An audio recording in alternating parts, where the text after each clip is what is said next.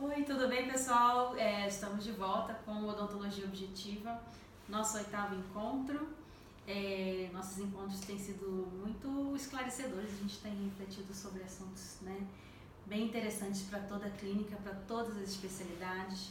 No encontro passado, nós conversamos sobre como aplicar a odontologia objetiva numa clínica privada, numa clínica multidisciplinar, quais as vantagens que o método traz para a produtividade, né, para a comunicação entre os profissionais, entre os pacientes, entre o laboratório. É, e a gente viu que o método só tem a acrescentar mesmo, né, para um ganho para todos. E é, hoje eu queria conversar com você, Marcos, se é possível aplicar esse mesmo método dentro de um ambiente diferente, dentro de um ambiente é, de atendimento público. É, hoje em dia a gente tem é, atendimentos muito bons, serviços odontológicos especializados, né, multidisciplinares também, é, mas serviço público, Forças Armadas, SESI, SESC, enfim, tantos outros que oferecem as especialidades e que também podem e devem oferecer é, um tratamento de qualidade para o paciente. Só que eu acho que a gente precisa refletir porque existe uma diferença assim é, entre os dois ambientes. No ambiente privado, quando a gente fala que a odontologia objetiva, o diagnóstico assertivo é, traz para gente um, um, olhar mais amplo e a gente enxerga é, outra, todas as necessidades do paciente e oferece a ele um tratamento mais completo, isso vai envolver um maior número de consultas, um maior tempo de cadeira com aquele paciente, muitas vezes, né? Algumas vezes não. Algumas vezes depois do diagnóstico a gente tem, é, a gente vê que um tratamento simples já resolve, mas quando aquele paciente precisa, o paciente que veio te procurar para trocar uma coroa apenas, você viu que ele tinha um desequilíbrio na desoclusão e que precisava de um tratamento mais complexo. Isso para a clínica privada é muito bom, hum. porque ele vai ter, né, é, é, um maior número de procedimentos a serem realizados ali. Se o paciente topar o tratamento, ele vai ter um ganho maior para a clínica. Mas, por outro lado, no, numa clínica de serviço público, é, como a gente não tem o objetivo né, é, do retorno financeiro, um paciente que procura o serviço para trocar uma coroa e você faz o diagnóstico de que ele precisa trocar várias ou fazer uma reabilitação mais extensa, isso vai impactar de outra forma nas agendas, né? Porque no serviço público a gente é, tá sempre querendo disponibilizar um, vagas para o paciente que chega para a primeira consulta. Então, se um paciente só ocupa a minha agenda por mais tempo, eu disponibilizo menos vagas. Será que a gente consegue aplicar também o método nesse ambiente de serviço público? É, bom, excelente. Eu acho que esse tema é um tema muito interessante para a gente refletir. Primeiro que a odontologia objetiva ela é, ela está focada para que todos os profissionais da área da saúde, principalmente que trabalham com odontologia, tenham e apliquem, independente do setor, da especialidade, do tempo formado, independente até ah, do tipo de serviço que prestam, se é privado ou se é um serviço como se fosse público. Né? Claro que, ah, como você falou, tem as Forças Armadas, o SES, o SENAC, o, todos os sistemas S e outros também, autarquias, governo, tribunais, enfim, nós temos vários órgãos do governo, de autarquias, ou, ou governo estadual, distrital, federal, que disponibilizam para o seu, quadro ações de atividades odontológicas, de assistência e tudo mais. É, é, é, é muito interessante ver que é claro que quando a gente está numa clínica privada e o diagnóstico mais assertivo vai trazer um retorno financeiro direto. Quando a gente está falando de um serviço ah, público, vamos chamar de público tudo isso que a gente conversou, né? Ah, a impressão que dá é que vai causar um, um efeito colateral de ah, talvez retardo de novos pacientes a serem atendidos ou dá a impressão de que os pacientes que estão a ser atendidos vão ser tratados, vão ser demorado né, o atendimento. É, é, Para mim fica muito claro o grande, é, doença crônica que tem odontologia. A doença crônica de não entender bem o diagnóstico, né? não entender bem o que, que vem a ser um diagnóstico assertivo e quais são os benefícios que isso vai causar a médio e longo prazo. Por muito tempo a gente tratou, se preocupou em cuidar de pacientes que tinham problemas biológicos emergenciais. Né? Esses pacientes que têm dores, pacientes que têm problemas emergencialmente, eles continuam sendo, precisam ser atendidos mesmo na clínica privada de forma emergencial. É um paciente que tem dor, você precisa tirar a dor paciente. Por mais que a desoclusão esteja desequilibrada, por mais que esteja tudo bagunçado, você tem que tirar a dor dele. No sentido de emergência, mesmo na clínica privada, isso não muda.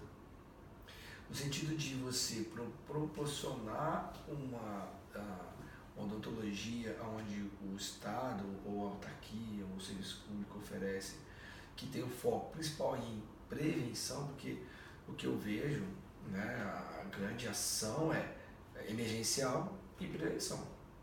Né? As clínicas é, públicas, né, que a gente está chamando de públicas, que têm especialidades, que se propõem a oferecer um serviço de especialidades, ela já tem ali dentro do escopo próprio da estrutura o objetivo de propor algo que não é emergencial, que não é só um, um ato de uma coisa que aconteceu de forma emergencial. Um, né? Então, ah, o que precisa haver é que uma organização melhor da estrutura como é o atendimento. Por quê? Porque você não realmente, você não pode deixar de assistir as pessoas que estão com emergência. Mas, por outro lado, a partir do momento que você diagnostica melhor e você faz planejamentos mais adequados, você a, a curto prazo você vai ter um efeito negativo nas agendas, com certeza. Mas a médio e longo prazo você vai começar a ter um efeito muito benéfico, que você vai tirar o paciente do ciclo restaurador. Porque o que mais causa problemas e, e enche as agendas ah, dessas, desse tipo de serviço são retratamentos. É raro um paciente que chega lá com primeira, primeira cárie, sabe? Ou primeiro dente quebrado, ah, quebrou o primeiro dente da boca daquele paciente. Ali, ou seja, você vai ser, vai ser o primeiro dentista que vai cuidar daquela boca. Ali. Normalmente o que chega são tratamentos que já são feitos 3, 4, 5 vezes ao longo da vida daquele paciente. Pode não ter sido feito três, quatro, cinco vezes dentro da autarquia do tribunal ou dentro do, do órgão público que está oferecendo aquele serviço. Mas é, é, é, o que precisa ser, é, o que precisa modificar é que o paciente ele não merece, ele não pode ser omitida a informação ao ponto que ele possa decidir. O que precisa haver é que uma comunicação melhor entre o paciente, a entidade que está oferecendo e os tratamentos que vão ser propostos. Mesmo na clínica privada, quando a gente diagnostica, né, uma coroa fraturou, a gente fala para o paciente que a, fraturou, que a coroa fraturou pela quarta vez, porque provavelmente ele tem algo que está acontecendo na boca dele que não é exatamente daquele dente, que é um desequilíbrio em outro lugar, que a consequência está sendo aquele dente. Mesmo na privada, às vezes o paciente não quer, porque não pode financeiramente, às vezes não tem tempo, às vezes ele. Mas a gente, como promotores de saúde, a gente não pode negligenciar a informação.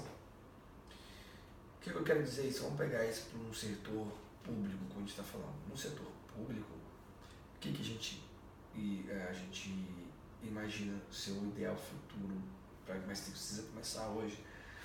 É que o paciente ele vai chegar lá com a coroa quebrada Olha, seu fulano, sua coroa está quebrada. Aqui nós disponibilizamos esse serviço. Só que eu analisando um pouco, eu vejo que você tem outros problemas. E os outros problemas, que não são tão graves, como a falta de uma ponta de um canino, que não é algo nada grave. Às vezes o paciente acha até mais bonitinho assim, aquela ponta. Pode estar sendo um fator que originalmente causou ali a fratura daquele molar. Então, você fala, não, mas porém, é, eu acho que seria interessante depois a gente passar a fazer um, um estudo da sua boca para que não aconteça de novo isso.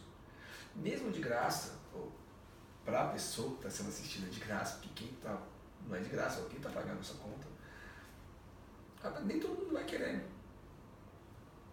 Por quê? Às vezes o cara não tem tempo. Porque mesmo sendo um tratamento feito com muito planejamento, ele vai tomar tempo do paciente, demandas de consultas, o cara vai ter que tomar anestesia em outros lugares, o cara vai ter que fazer outros procedimentos que às vezes ele não está afim. Mas isso cabe a quem julgar. É assim, eu acho que a gente pode fazer é, uma reflexão assim, a gente pode pensar quantas consultas um diagnóstico assertivo pode evitar no futuro, para a gente ver se vale a pena mesmo ou não usar esse, né, o método, analisar bem a oclusão, usar o articulador. Primeiro que o articulador é um equipamento super barato, super acessível, Sim. né, é, não é um, um impeditivo para a gente é, adotar esse o uso desse equipamento. É um equipamento muito acessível, é fácil de comprar. É, e segundo, assim, quando você é, faz um diagnóstico precoce, né, hum. você faz uma avaliação, você nota ali uns sinais da desoclusão desequilibrada começando em um paciente jovem. O paciente é, tem primeiro só um desgaste na ponta de cúspide, você viu que um molar ali está com um desgaste que não deveria ter. Se você diagnostica isso precocemente, antes de alguma fratura, antes de alguma cárie, antes de algum problema maior, é, você está evitando, da, depois de alguns anos, que aquele paciente procure a dentística para fazer uma restauração, Sim.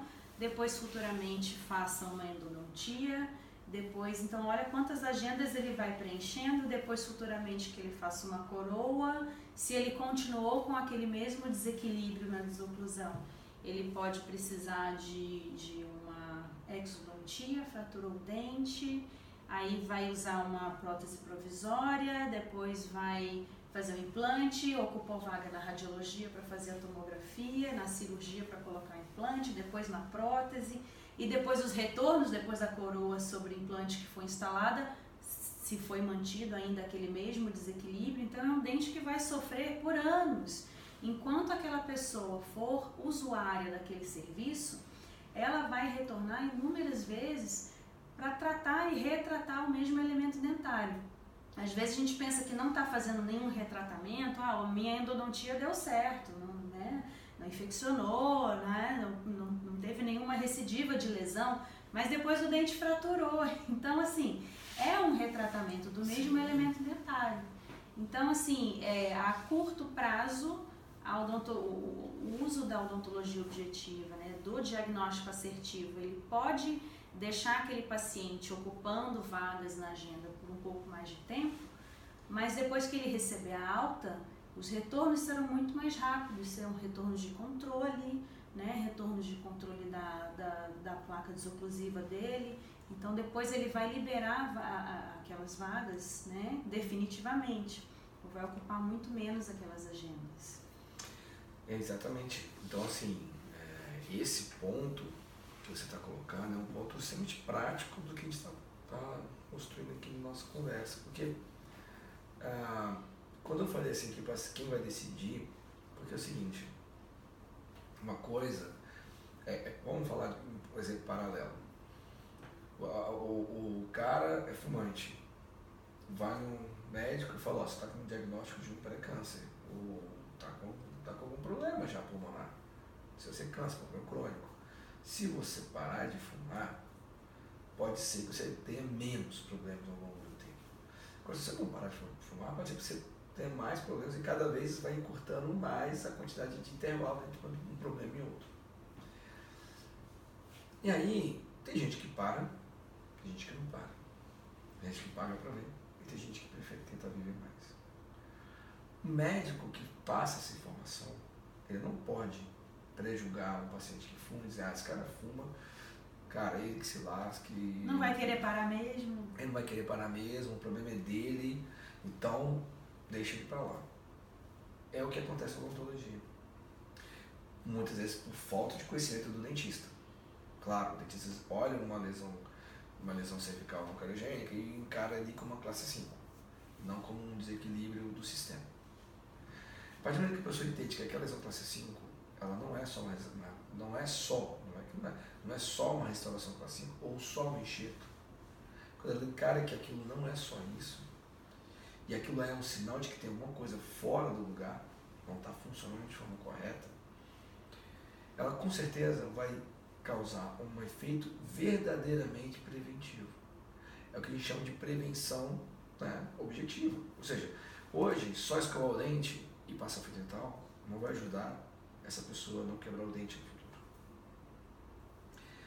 Ah, ah, colocar a culpa toda no bruxismo também chega, chega um pouco injusto, porque o bruxismo, ele, igual um dia desse eu postei um, um lutador de sumô com a criança. Entendeu? Não tem como. O, o bruxismo ele é muito mais forte. É uma atividade de sistema nervoso central, a gente não tem controle, a gente, a gente não tem acesso, a gente, a gente só é, evita que as coisas piorem, mas a gente não consegue prevenir mais relação a esse tipo de paciente que tem bruxismo. Mas isso não justifica a gente simplesmente deixar o paciente à deriva. Até porque se deixar o paciente à deriva, ele vai voltar com algum problema. Então, assim, é, é, é você ir empurrando aquele problema mais para frente. Se você, a gente sabe que se tratar de forma precoce, você vai envolver muito menos consultas, muito menos trabalho. Empurrar aquele, aquele, né, aquele paciente, aquele problema para uma solução mais no futuro, aí sim você vai ocupar muito mais as suas, as suas agendas para poder dar uma solução para aquele paciente. E aí, e aí vem o, o que mais é interessante possível, porque tendo isso em mente, o gestor eu, eu, eu, critico muito, né? Na verdade, não sou eu, nós, brasileiros, criticamos muito o, o sistema administrativo público porque não existe uma, um, uma gestão a médio longo prazo. Normalmente, né? não quero julgar ninguém, mas normalmente não existe uma, uma visão a médio e longo prazo.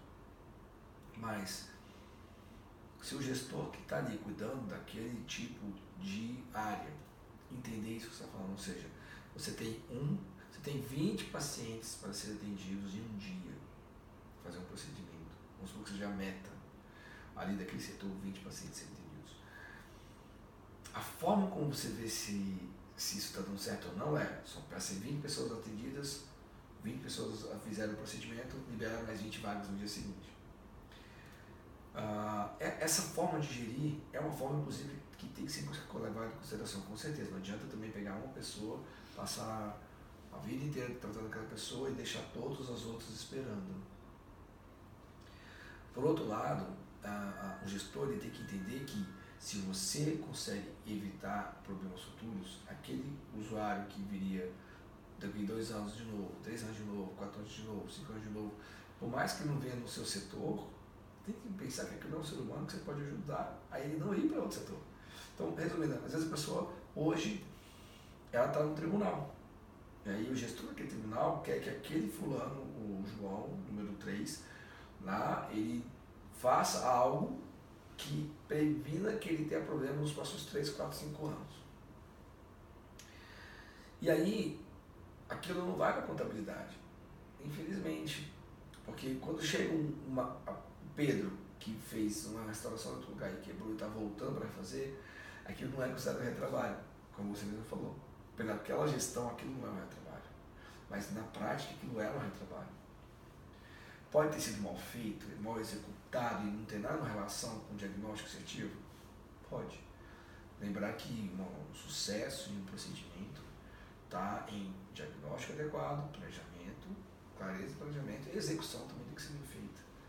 Né? Não adianta nada a gente acertar todos os espaços na hora de usar o adesivo, não usar da forma como o fabricante promove, ou então coisas similares, fazer preparo de forma adequada, usar, enfim. Vão ter problemas ali de fratura de coroa que vão ser causados até por má execução, né? má execução do laboratório, má execução às vezes do próprio dentista.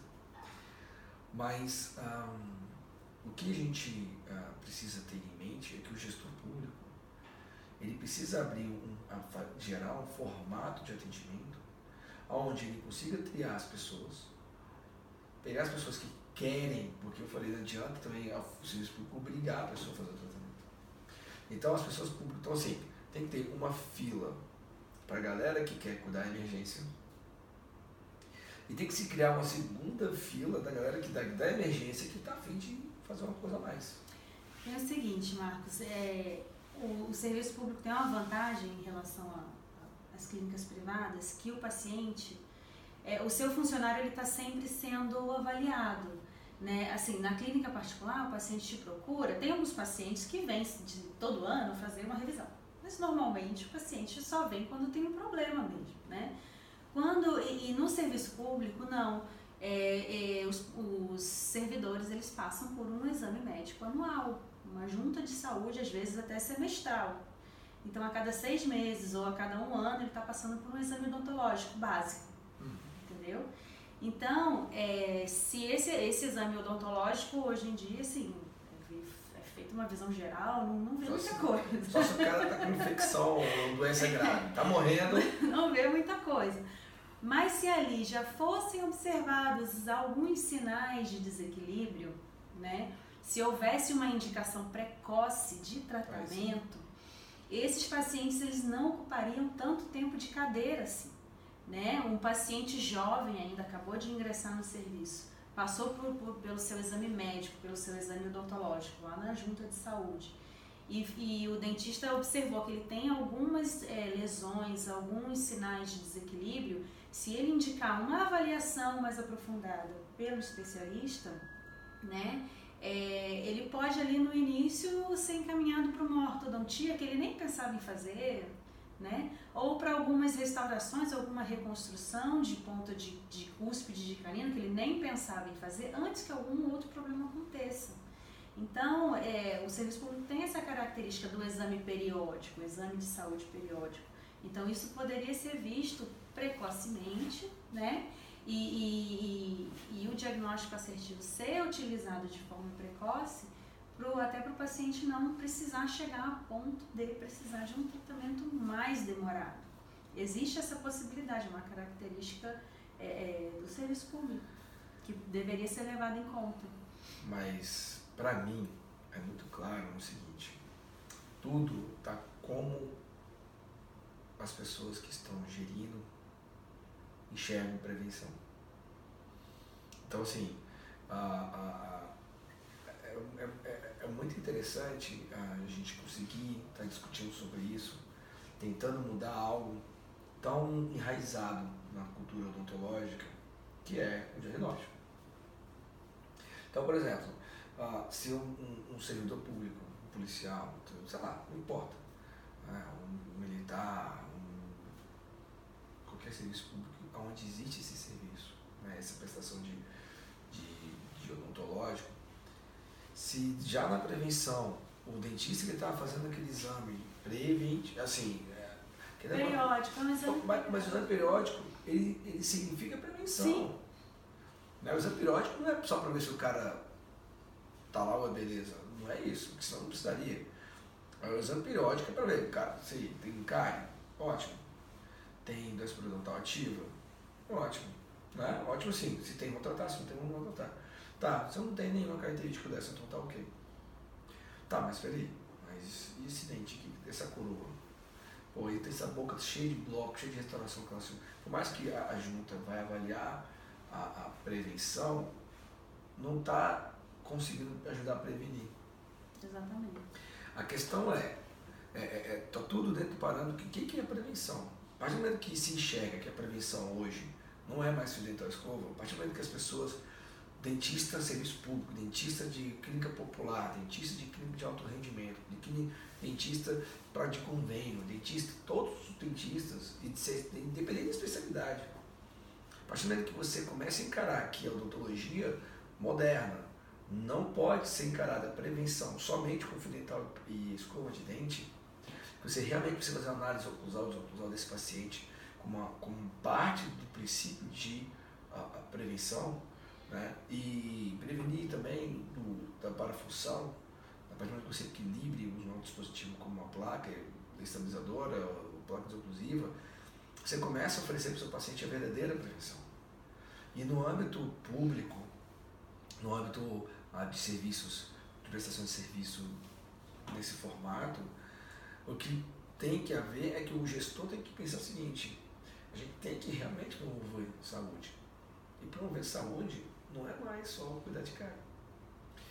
E quando o paciente entra numa fila de uma especialidade de prótese, que é o mais comum, porque um dente quebrou, e você vai lá e conserta aquele dente para ele, ele vai se sentir assistido, ok? O gestor vai se sentir, opa, eu fiz minha missão, o dente estava quebrado, ele veio aqui, consertou, missão cumprida. Só que aquele paciente que quebrou, quebrou aquele dente, ou aquela faceta, ou implante, não importa. Ele merece saber por que, que aquele dente quebrou. E ele merece ser orientado de como resolver. Até para falar que não faz. Por exemplo, o serviço público é obrigado a assistir a todas as áreas e especialidades que existem no planeta. Então quer dizer que o cara tem DTM, você vai fingir que não tem, porque lá não tem especialidade? Tem. Então quer dizer se o cara precisa de orto, você vai dizer que não precisa, só porque lá não tem especialidade? Então, a visão é de prevenção. Por isso que eu estou falando, a questão não é agenda ou deixar de ser agenda, ter mais gente atendendo, menos gente atendendo. O gestor pode, inclusive, orientar. Olha só, fulano, você quebrou sua coroa, eu vou fazer sua coroa, está aqui dentro do plano, dentro do que a, o SED, combina, está dentro do que o tribunal oferece, está dentro do que a, a, o, o, nosso a, a clínica odontológica militar oferece. Porém, eu tenho que te dizer uma coisa: existem outras coisas que estão acontecendo na sua boca que você talvez não esteja sentindo, ou até sente, mas sente, mas não é quebrar e doer. Está no limbo. Tem coisas que os pacientes sentem que não é quebrar, tem coisas que o paciente sente que não é doer. E o que está no meio é o que então? Não serve para nada? Sabe o que o paciente sente? Então, a sensação de desequilíbrio, os dentes sentem, né? a boca sente, o periodonto sente a longo prazo. Então, assim, tudo gira em torno do que é o assunto prevenção para os gestores. Então, assim, ah, o que que, resumindo assim, em relação ao gestor, o que que eu acho que precisa haver? Uma conscientização de todos os profissionais que trabalham ali, do entendimento do que é odontologia objetiva. Isso é o ponto número um. Ponto número dois, como que a gente, a gente, quem são os gestores, vai resolver isso? O fato de lá não poder prestar. Olha só que, olha que interessante que, no nível que está a nossa conversa. Uma coisa é o gestor falar assim, olha, é, doutor paciente João que quebrou o dente, seguinte, a gente não tem como fazer todo esse procedimento de tratamento. Ok, mas que você saiba que tem como fazer. E tem dentistas que sabem fazer. Ah, mas eu não tenho condições financeiras de fazer. É outra coisa.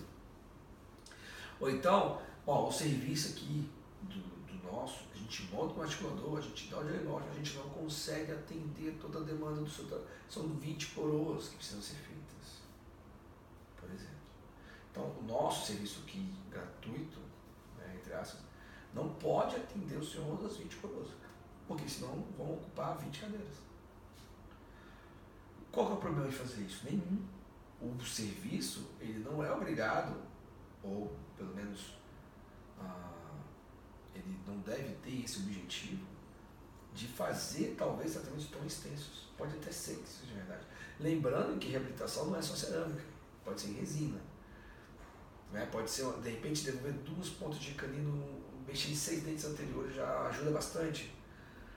Mas o que a gente precisa de conversar e deixar, fazer com que as pessoas entendam, os gestores, os dentistas, os pacientes, é que nós dentistas, né, mesmo um serviço considerado público, ele não pode negligenciar de orientar o paciente porque lá não oferece.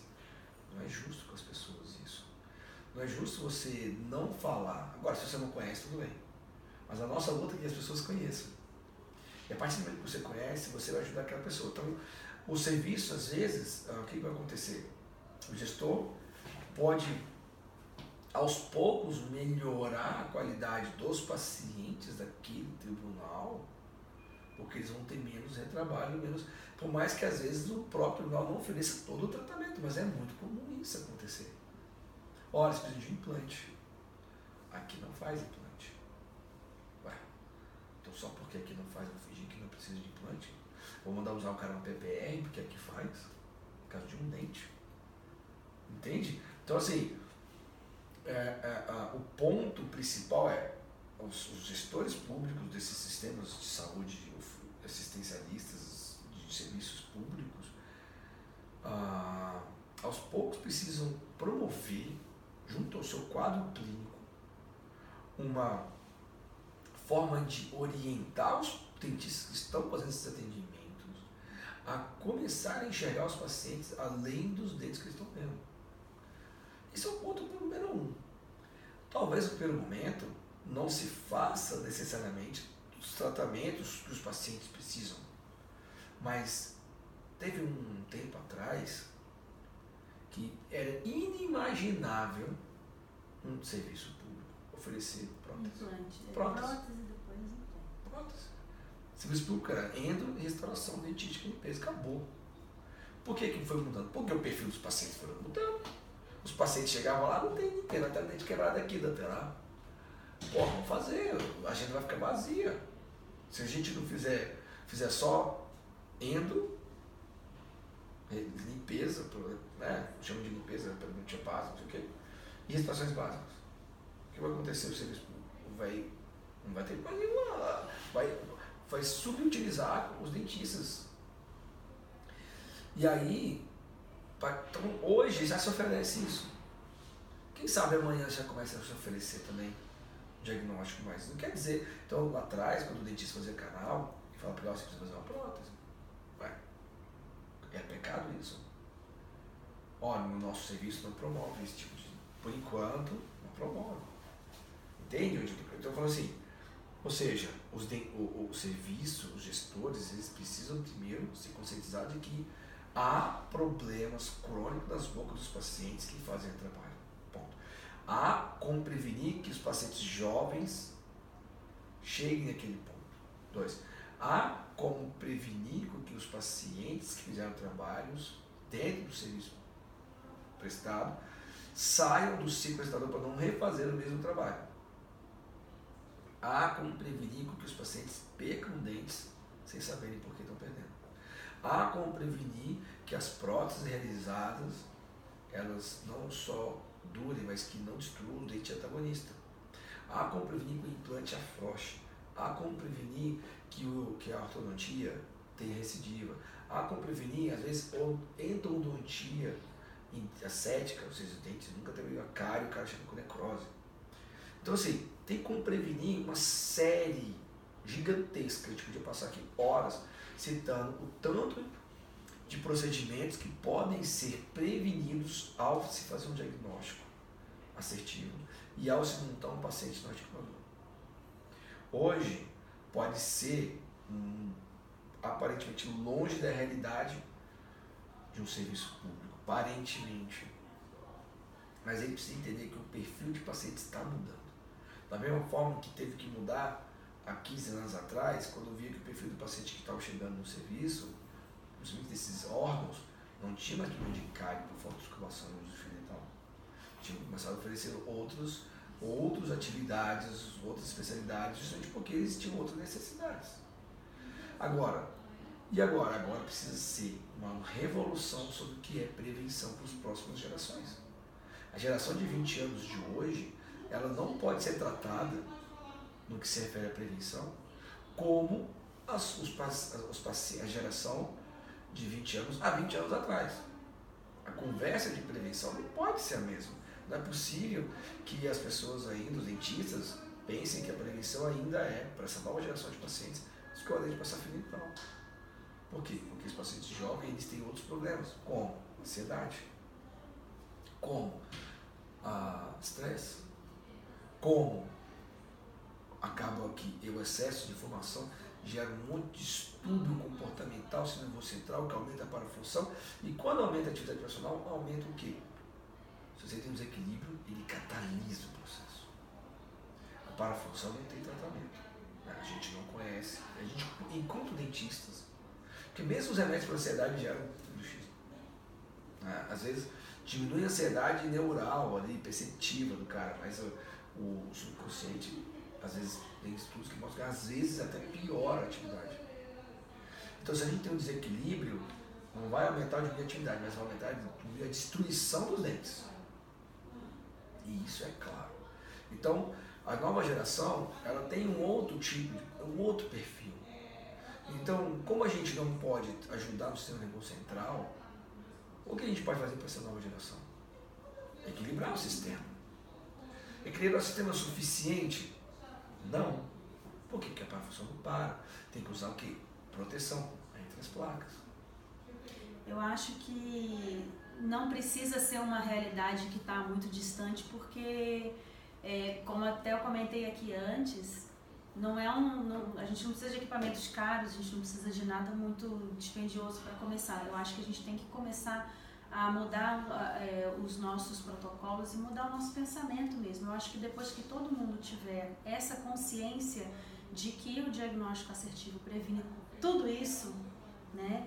E que vai trazer maior qualidade de vida para os nossos pacientes e só de pensar que o tanto de retrabalho, de retratamento que ele evita, é, isso já vale a pena e já, já leva eh, alguns gestores né, e todos que cuidam das clínicas a, a pensar na importância né, de se aplicar o, o método.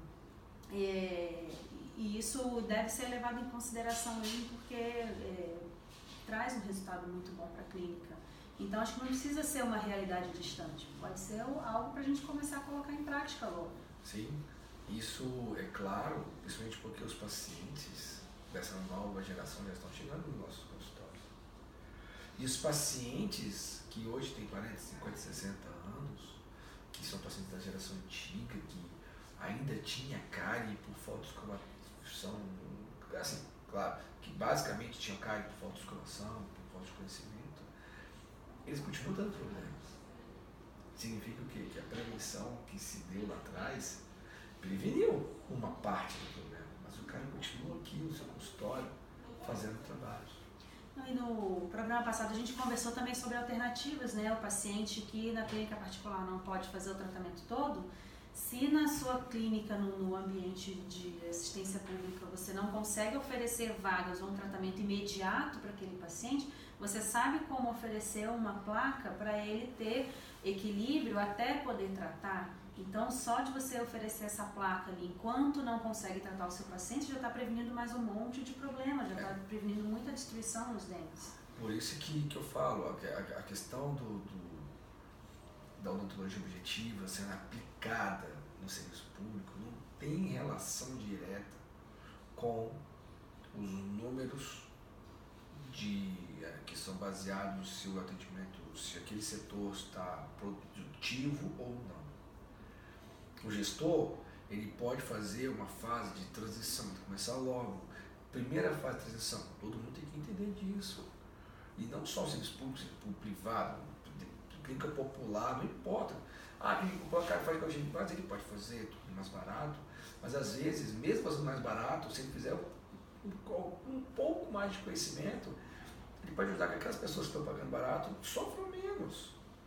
Talvez a qualidade do material, talvez qualidade técnica de quem execute aquele procedimento clínica, por exemplo, popular, faça com que esse paciente continue num retrabalho futuro. Mas se, o, se a essência estiver sendo preservada, às vezes até um descuido na técnica vai ser perdoado com o tempo. Em outras palavras, assim, mesmo na clínica, na clínica popular, onde o dentista às vezes é obrigado a não obrigado entre aspas, né? Ele é, é, é levado a, a, não fazer de forma adequada, às vezes os julgamentos, às vezes o isolamento mesmo relativo muito mal feito, às vezes a qualidade da resina menos, a adesão muito menor, mesmo que tudo isso, mesmo sendo feito dessa forma, nesse quadro, onde o profissional às vezes não é tão bem qualificado tecnicamente e o material não é tão bom tecnicamente, se ele tiver os princípios de equilíbrio básico na cabeça e fizer pelo menos o que precisa ser feito para devolver esse equilíbrio, mesmo em condições tecnicamente desfavoráveis, isso já vai melhorar em muito a sobrevida desses pacientes. Então, é, é, é muito importante que a odontologia objetiva ela seja difundida para todas as áreas da odontologia, porque isso acontece, Amanda, essa odontologia que a gente está pregando, ela já é utilizada pelo grande a grande maioria dos profissionais de, que trabalham em nível alto. Por quê? Porque se o cara está em nível alto, ele não tem como ter retrabalhos. E ele já usa ou integralmente, ou parcialmente, ou boa parte do que a gente está falando aqui. E aí quem olha, quem está lá na base da pirâmide, que está atendendo convênio, que às vezes está no serviço público, olha, olha para si e pensa, ah, aquilo lá não é para gente, é nossa é tapar buraco. Vamos tapar buraco porque a gente é pago para isso. Só que ele mal sabe que ele é capaz de promover aquela odontologia, por mais que ele não consiga executar, mas promover. O que é promover? O que é promoção de saúde bucal? Você vai escovar o dente na boca da pessoa? Você vai comprar pasta para ele? Vai comprar escova para ela? A promoção de saúde bucal vai fazer você ir lá na casa da pessoa, mandar mensagem para ela escovar os dentes? A promoção é o quê? Você orientar aquela pessoa de que ela precisa escovar, como ela precisa, qual escova, qual pasta, qual fio. E a sua função é promover. A execução está na mão de quem tem que escutar. A partir do momento que você é, você está no lado de, de, de, do lado do serviço público, do lado do serviço de baixa renda, o que for, você tem a obrigação de promover saúde ou cruzar para aquela pessoa. Você tem que obrigação de orientar aquela pessoa que agora, olha só, só escavar passar fio dental já não é mais o suficiente. Por quê? Porque se fosse suficiente, a nova geração não teria problema de dente. Entendeu? Agora, 100% dos problemas são causados por isso? É claro que não. Tem coisas que são causadas por má escovação, realmente. Tem coisas que são causadas, às vezes, por um mau posicionamento ortodôntico, que também faz parte do nosso estudo, mas claramente mal posicionado. Tem vários outros fatores que são importantes de ser analisados, mas esse que está falando, ele envolve muito mais outras áreas do que as pessoas podem imaginar.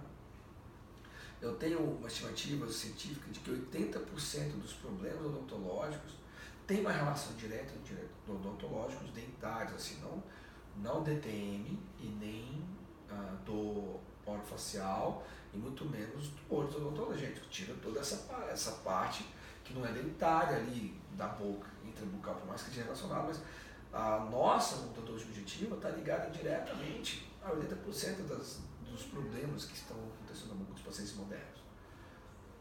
E menos de 1% da população odontológica tem esse conhecimento de uma forma clara e nítida.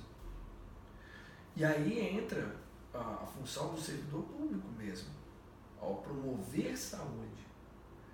Aí o gestor tem que entender que promover saúde é criar uma prevenção, e a prevenção hoje é, inclusive, analisar montonóstico novo. Equipamento barato, simples, extremamente tranquilo, depois de um treinamento relativamente rápido, tudo pode acontecer. Então, assim, o que, que eu vejo de forma clara e nítida na minha cabeça que isso acontece em relação a isso? As pessoas precisam. As pessoas sentem a necessidade de uma recomendação. Então, o gestor público, o gestor público, por que, eu falo do gestor? Não do dentista que atende ali embaixo. Porque o dentista que atende lá, ele pode ajudar um paciente, dois, três o gestor que comanda 30 dentistas pode ajudar 30 pacientes por. Então, assim, a, a, é, eu acredito muito nessa, no poder da multiplicação da informação. Então, eu espero que esse podcast ele possa chegar a profissionais que na, no serviço público, que, que trabalhem na ponta, ok? Que essas pessoas que trabalham na ponta possam orientar os seus gestores. E os gestores que escutarem esse podcast comecem a entender que, ah, mas a minha gestão é temporária. E daí? Ah, eu vou ficar só seis meses. E daí? Você não, você, se você já imaginou se você for fazer parte e ajudar quantas pessoas durante a sua gestão você vai poder ajudar? E ajudar não quer dizer que o seu serviço vai ser obrigado a executar tudo aquilo que foi encontrado.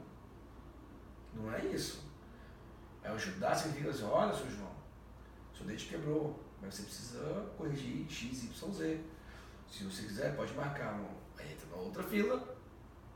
Às vezes resolve aquele problema do paciente, por mais que não esteja dentro do que a gente acha ideal, o ideal já é fazer tudo de uma vez, mas dentro de uma, um pensamento do serviço público, ok, corrige aquele dente que o cara precisa, às vezes é um, um dente que faz falta uma mastigação, às vezes é um dente que está trabalhando esteticamente, aí resolve aquele problema dele, não tem problema.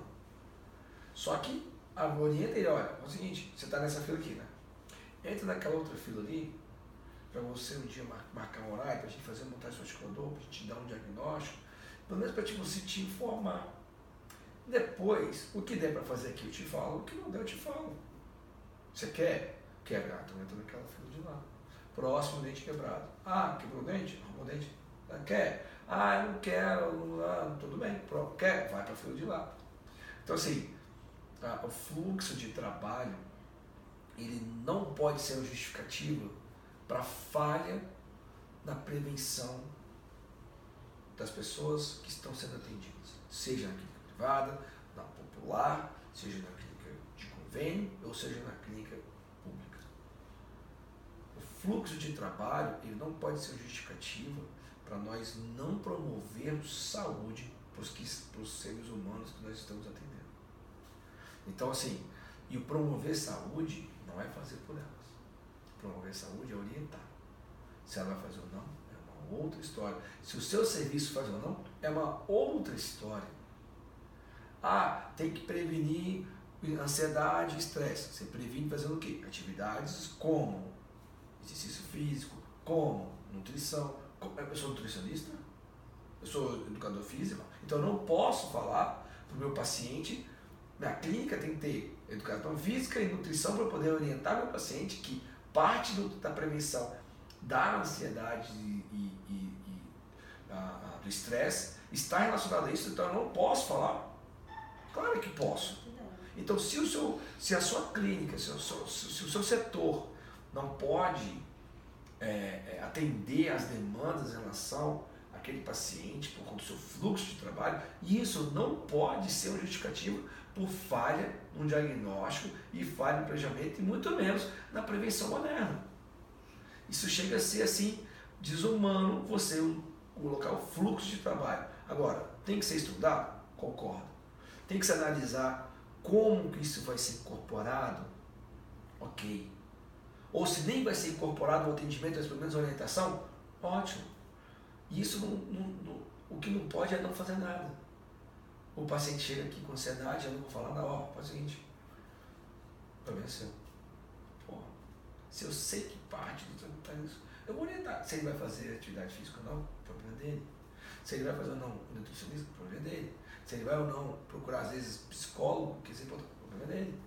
Mas eu, na minha função de promoção de saúde e prevenção, eu tenho que dizer por quê? Porque se o meu paciente parafuncional, eu não orientar ele, que ele tem uma atividade profissional parafuncional, e essa atividade parafuncional, eu não vou resolver mexendo com dente, mas existem atividades que podem ajudar, como meditação, como sei lá o que, tá? um novo amor, sei lá o que, que vai fazer a pessoa hum, diminuir a ansiedade eu tenho a necessidade, eu tenho a, necessidade de corpo de saúde orientar que existe sim um tratamento para ansiedade, que não depende às vezes de medicação.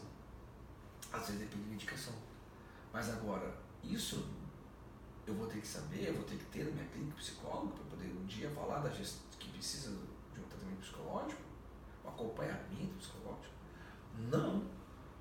Mas como é que eu soube? Porque alguém me informou de que se eu não tratar isso da ansiedade, o cara vai continuar agindo pra caramba. Então, se esse alguém que me informou, científico, tecnicamente, eu estou dizendo, eu estou passando para frente e eu estou orientando quem? Quem? O paciente. Quem ganha no final das contas quando a gente faz um diagnóstico assertivo? O paciente. Agora, todos vão fazer tudo? Não. Mas aqueles que quiserem, a gente está dando oportunidade para eles cuidar. E às vezes, amada, o cara não pode ali, naquele momento. Às vezes não pode, ele não tem aquela consciência. De repente ele, você fala, ele pensa que não, né? Mas no dia que ele faz, ele fala, puxa, é igual isso, o cara é ansioso.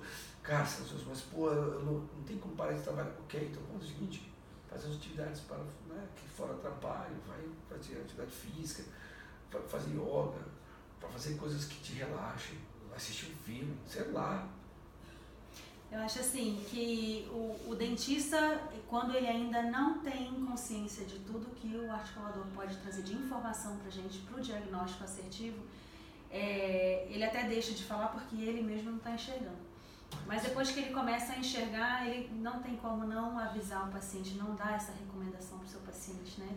Então, assim, eu espero que o, esses podcasts é, ajudem a todos os dentistas a começarem a ter essa nova visão, começarem a enxergar todas essas possibilidades e todo esse mundo que o articulador que o exame assertivo traz para gente dentro da nossa clínica e que, tendo noção disso, é, possa passar essas informações é, e promover saúde para os seus pacientes.